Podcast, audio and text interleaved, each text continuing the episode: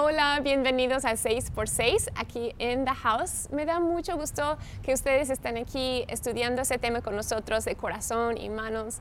No sé para ti, pero para mí ese estudio me ha ayudado mucho a reflejar en, cómo está alineado mi vida, cómo está alineado mi corazón con mis manos, con lo que hay adentro, con mi amor, con todo con lo que estoy haciendo con ah, mi vida, con mis manos, en mi vocación y, todo lo que, lo que hago. me ha servido muchísimo, me encanta. Y hoy me toca un tema que amo eh, y me encanta de por sí, es es el tema, el tema de, de mi tesis, del doctorado, eh, un día cuando ya terminó, sí terminó, no me pregunten cuándo va a ser, cuando termino, un día lo pueden leer, es acerca de la empatía. Y yo estoy específicamente estudiando la empatía del líder, pero lo que yo he aprendido ha sido increíble, de verdad, me ha cambiado la vida, me ha cambiado la manera que veo a, mi propia manera de ser en conexión con los demás. Uh, uno de los versículos que me encanta es, es, bueno, es tan cortito, pero tan lleno de poder, ese de que ama, tu, ama tu prójimo como a ti mismo. Y, y si vamos a cumplir con eso, tenemos que entender que tenemos dos partes. Tenemos nosotros en conexión con alguien más y el prójimo, por decir, o los prójimos, somos muchos. Y y me encanta porque la empatía es esa conexión entre los dos. Y dentro de la empatía encuentras amor, encuentras compasión, encuentras muchas cosas dentro de esa conexión, por decir. Y eso es lo que quiero hablar hoy, porque siento que es algo que nos ayuda tanto en nuestra relación con otros y nos ayuda tanto aún, como habló Justin la semana pasada, ¿no? acerca de nuestra relación con nosotros mismos y nuestra propia vida. Pero voy a empezar leyendo un versículo que se, se encuentra en Juan, Juan 12, aquí lo pueden leer, Juan 12, 23 al 25. Dice, ha llegado la hora, Jesús está hablando y, aquí y está como a una semana antes de que se murió en la cruz. Y e, él está hablando con sus discípulos y dice, ha llegado la hora de que el Hijo del Hombre sea glorificado. Les contestó Jesús, les contestó Jesús, bueno, lo dije mal, ha llegado la hora de que el Hijo del Hombre sea glorificado, les contestó Jesús. Ciertamente les aseguro que si el grano de trigo no cae en tierra y muere, se queda solo. Pero si muere, produce mucho fruto. El que se apega a su vida la pierde. En cambio, el que aborrece su vida en este mundo la conserva para la vida eterna. ¿Por qué no oramos? Señor, gracias por ese tiempo que tenemos juntos, ese tiempo en que podemos reflexionar en, esas palabras, en las palabras tuyas, en, no sé, en todos esos temas en que se tratan de, de alinear lo que hay adentro de nosotros, nuestra relación con nosotros mismos, contigo, con otros. Señor, ayúdanos hoy a crecer, ayúdanos hoy a, a estar conectados más y mejor que los que están a nuestro lado. Te amamos. Amén. Me encanta ese versículo porque Jesús habla de una semilla. Y me encanta la idea de la semilla, ¿no? La semilla es algo tan pequeña, pero tan llena de potencial, ¿no? ¿Cuántas veces hemos escuchado, eh, si tuvieras fe como un, grano de mostaza? Hay un canción, no me acuerdo, pero um, que dice, si tuvieras fe como un grano de mostaza. A ver, si hay alguien en tu, en tu cuarto ahorita que conoce seguramente esa canción. Bueno, ya me desvié un poquito. bueno, me encanta la idea de la semilla porque hay tanta potencial ahí. Pero la semilla necesita primero encontrar como una medida de, bueno, tiene que morir, como dice Jesús, pero también la semilla tiene que abrirse un poquito para poder crecer. ahí en Brasil hay unos nueces que de por sí en inglés se llaman Brazilian nuts, y no sé cómo son en español, pero nueces de Brasil que son como media lunas, no sé si los conoces. Yo soy súper alérgica a, los nueces, así que no me regalen ni una galleta con nuez porque voy a morir, que voy a asfixiar. Tengo varias alergias. De por sí estuve hablando ayer con una amiga que, que yo calculé que tengo siete años sin comer una tortilla ni de harina de maíz. Así que tengan compasión y empatía conmigo. Vivo en México y no puedo comer tortilla. y yo sé que seguramente ahí estás sentada y dices, ay, de nopal. Los de nopal tienen maíz. y sí probé unos de quinoa, pero eran como más de plástico y se rompían así. y mi mamá una vez me, hizo una tortilla de avena, o, intentó, porque le salió como un hot cake y era como comer unos tacos en un hot cake sin azúcar. y fue como muy, muy raro. Ya no lo vuelvo a hacer. Pero imagínate, bueno, ya otra vez me desvié. pero esas nueces en Brasil que yo no puedo comer, crecen en unos almendros súper altos y súper grandes y, crecen, si me acuerdo bien, crecen en como una como en una cáscara, están como encapsulados, son como gajos adentro, como una naranja, ¿no? Tienen como 24 o algo así adentro. Y están encapsulados en una cáscara que es súper gruesa. Y esa cáscara tiene como 10 milímetros, no centímetros, milímetros de grosura. Y es súper, súper difícil ah, abrirlo. Si lo buscas en Wikipedia o en, Internet, vas a ver como muchas maneras que te dicen que cómo puedes abrir eh, el nuez de Brasil, ¿no? Y, dicen, ay, pues hay que congelarlo y luego con el martillo y luego así, te van a decir mil maneras que puedes abrirlo porque es muy difícil. Pero es interesante porque esa semilla, cuando cae, ¿por qué no se puede abrir tan fácilmente? Solo hay unas pocas especies que los pueden comer y son animales más grandes. Y esos animales, por ser grandes, ah, agarran la semilla o agarran eh, esa bolita y lo llevan lejos. Y donde ellos van y luego ah, lo abren y pues luego caen la semilla y pueden crecer más, almendros. Y se me hace súper interesante, súper interesante eso, porque siento que nosotros a veces somos así que tenemos como una cáscara, ¿no? Y a veces queremos protegernos del mundo, pensamos, bueno, si podemos protegernos, vamos a llegar más lejos, como esa, esa nuez, ¿no? Que, que si nadie me puede, o si pocos me pueden abrir, si son así, si soy súper fuerte, súper dura conmigo, voy a poder llegar más lejos en mi vida, voy a poder protegerme y voy a buscar el bien para mi propia vida. Y así deben de ser las cosas. Y, y nos ponemos muy duros. Y a veces es por la situación, ciertas situaciones en la vida que hemos pasado por dolor o por, no sé, relaciones rotas que pasamos y empezamos a tener esa dureza, ¿no? pero si vamos a realmente crecer, tenemos que abrirnos, tenemos que morir y abrir como la semilla. Si vamos a, crecer y si vamos a, no sé, tener vida en nuestra, en nuestra vida, tener vida en nuestra vida, tener más vida o una vida plena, tenemos que morir y tenemos que abrirnos, tenemos que ser vulnerables. No lo digo bien, pero sí lo dije bien, vulnerables. Luego no me sale, a ver si ustedes lo pueden decir en inglés. Pero tenemos que dejar un poco de quebrantamiento, tenemos que dejar un poco de apertura para que la, semilla puede morir, para que la semilla puede crecer. y esa es la, la empatía. La empatía es esa conexión no, es esa conexión entre yo y tú, tú y yo.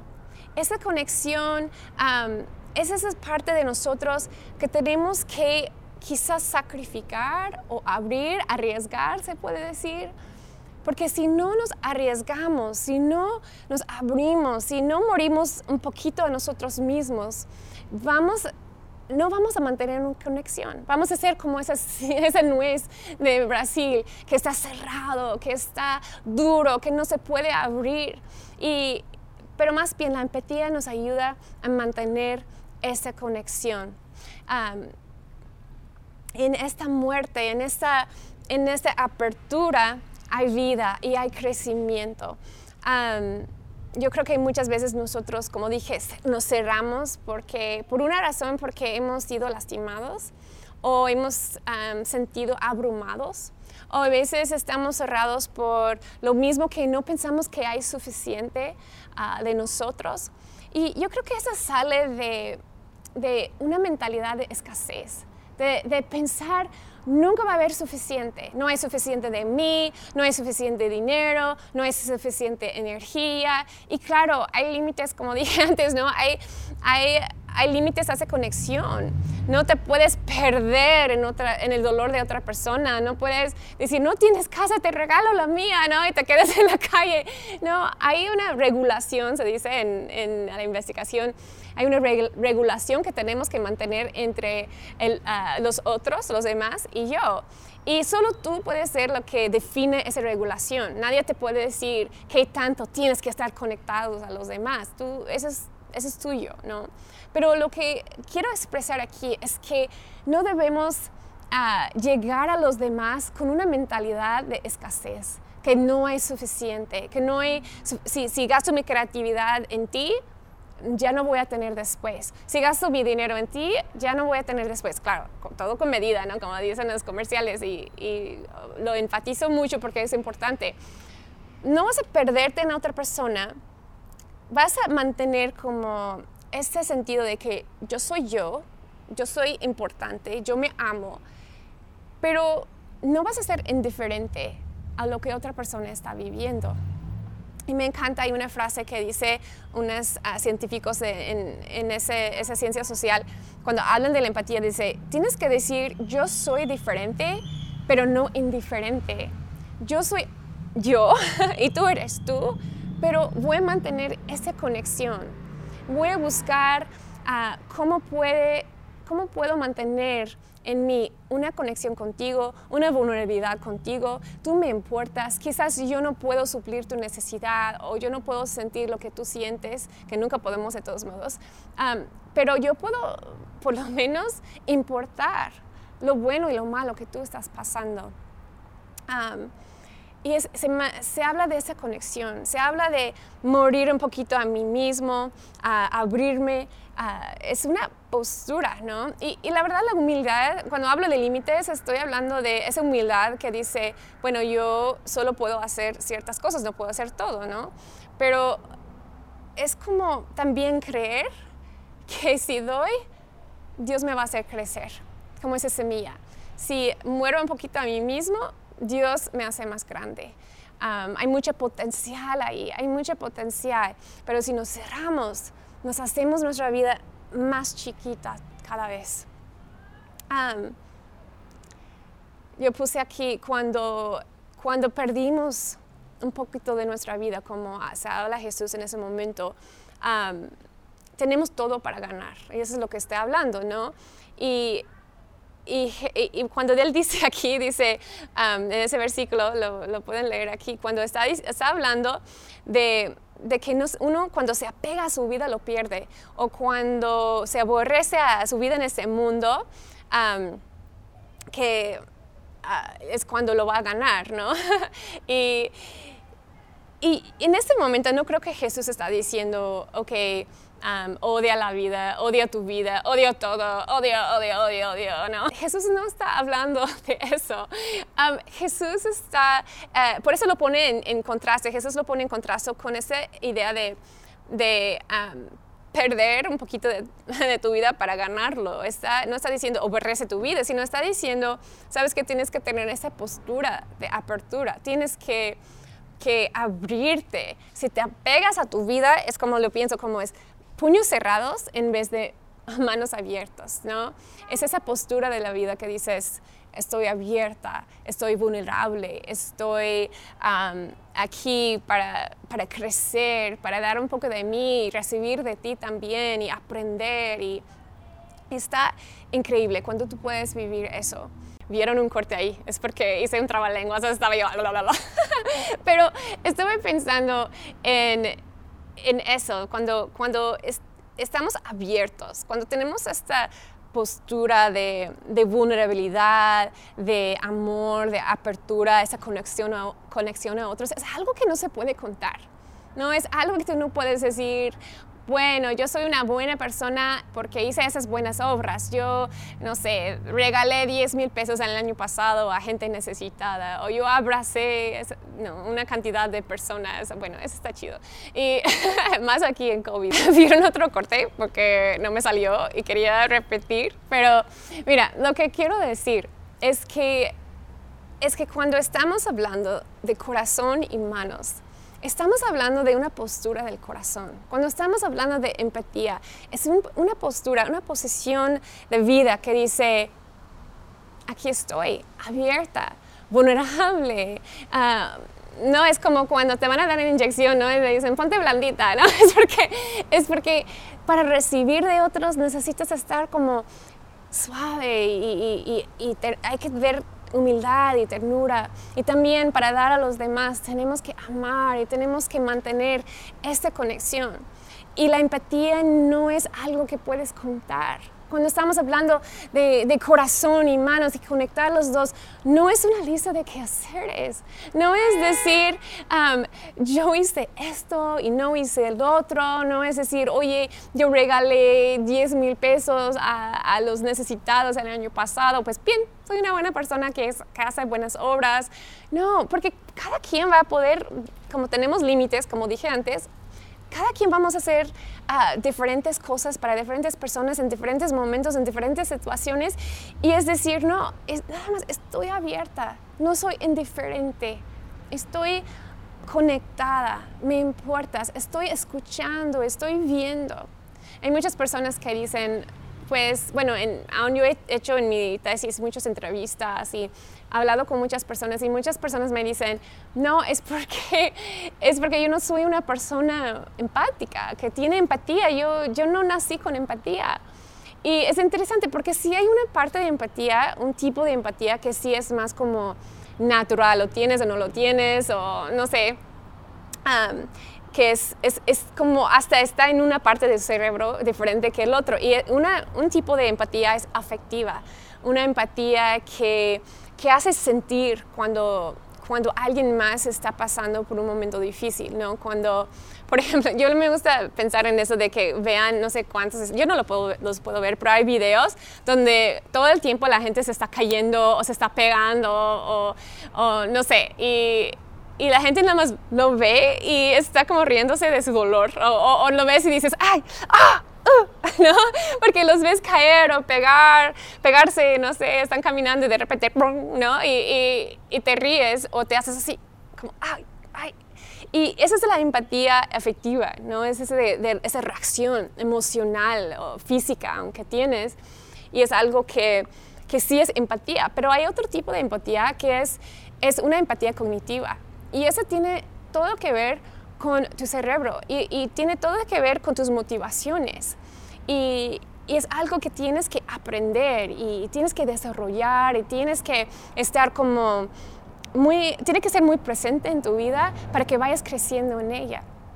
Y me encanta porque, porque en todas las investigaciones que, que yo he leído, hay mucho que sale que dice, la primera cosa que tienes que ah, tener para crecer en empatía es creer que tú puedes crecer en empatía. Así que en ese momento quiero asegurarte que tú puedes crecer en tu empatía. Y vamos a hacer un ejercicio que, que es muy padre, que lo he hecho. Y, vamos a hacer ejercicio para, para que puedo, podemos como practicar un poquito la empatía. Lo que vas a ver ahorita, una, una, una pintura esa pintura, a ver, ya está en la pantalla, esta pintura es de un artista que se llama Vincent Van Gogh. Y Vincent Van Gogh ah, pintó esa pintura, es como post-impresionista, si me acuerdo bien.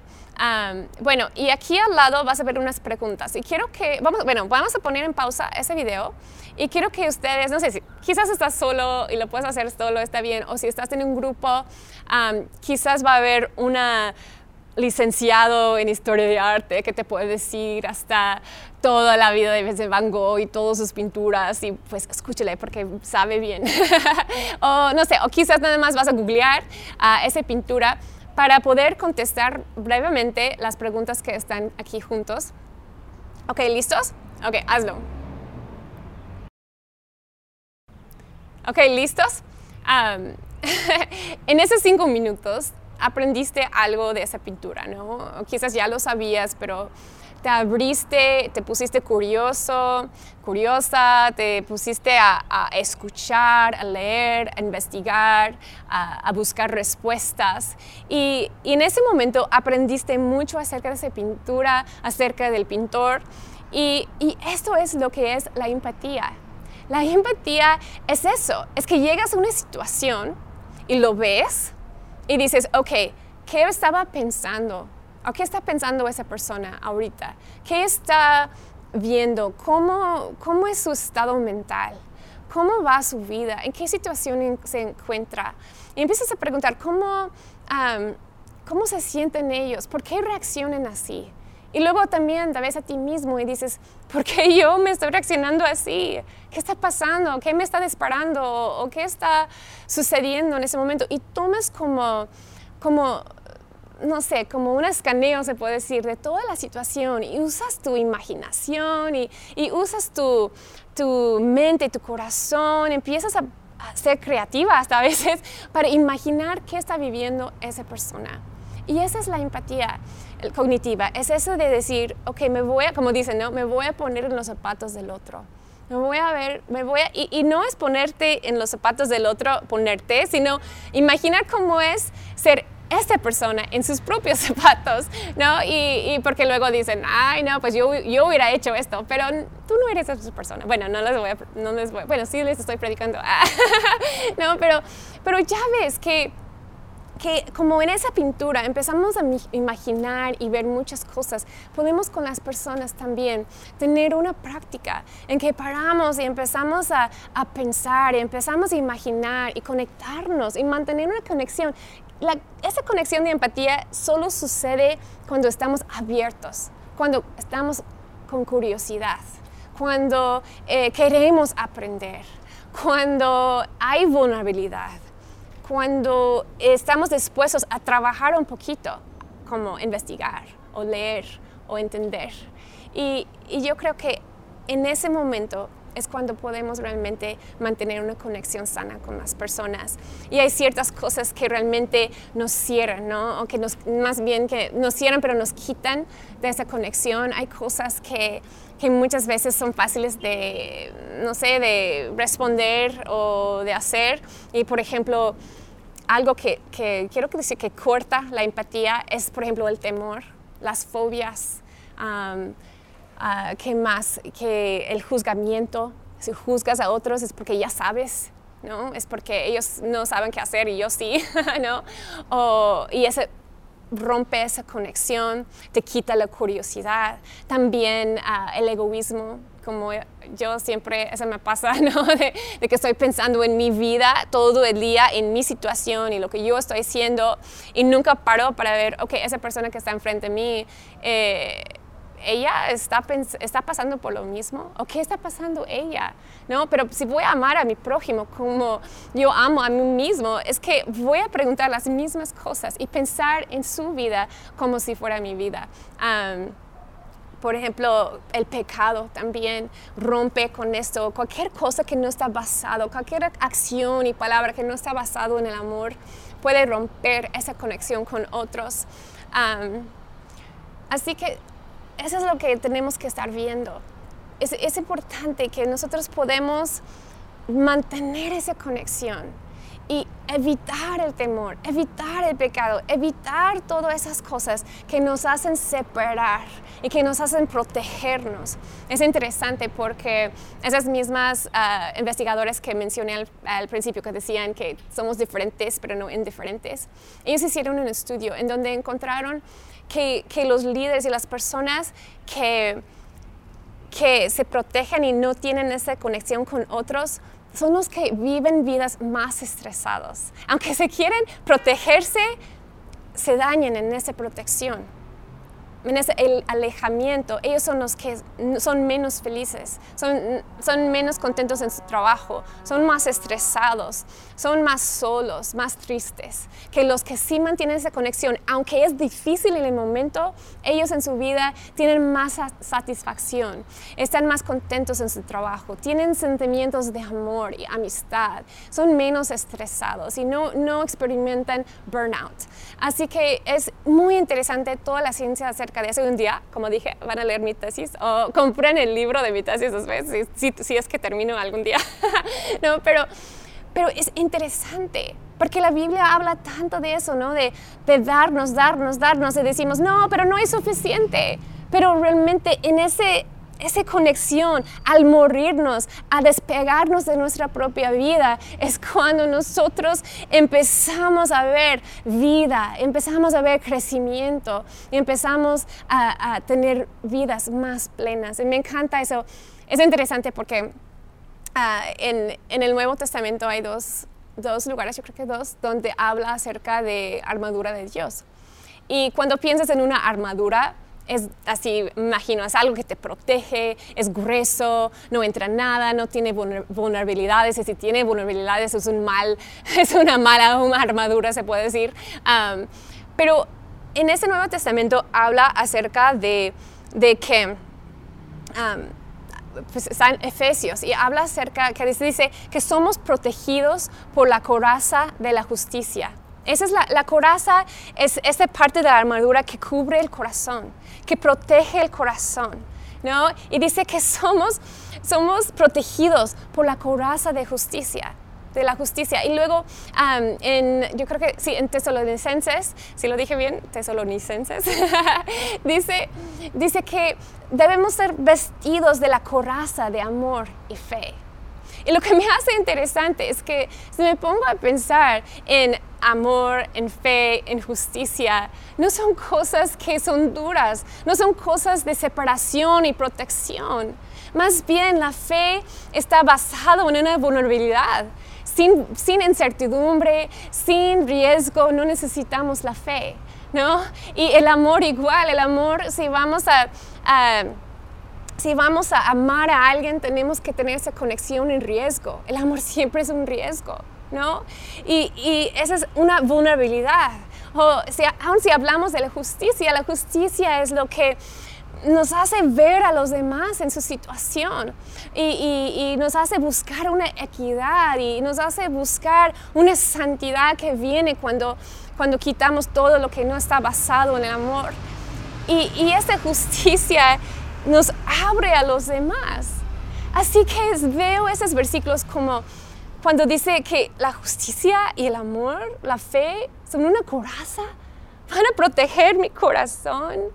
Y digo, ¿cómo puede ser? Si son vulnerabilidades, pero es que eso es lo que Dios, lo que Jesús está hablando. Cuando perdemos nuestra vida, lo ganamos. Cuando podemos abrirnos, nos protegemos. Y yo creo que, pues, Justin habló un poquito de eso la semana pasada, ¿no? De, de cómo necesitamos unos a los demás, unos a los otros. Bueno, ya voy a, voy a terminar, pero quiero ahorita nada más orar por ti, que empiezas a, a en su grupo donde están, que pueden platicar esas cosas.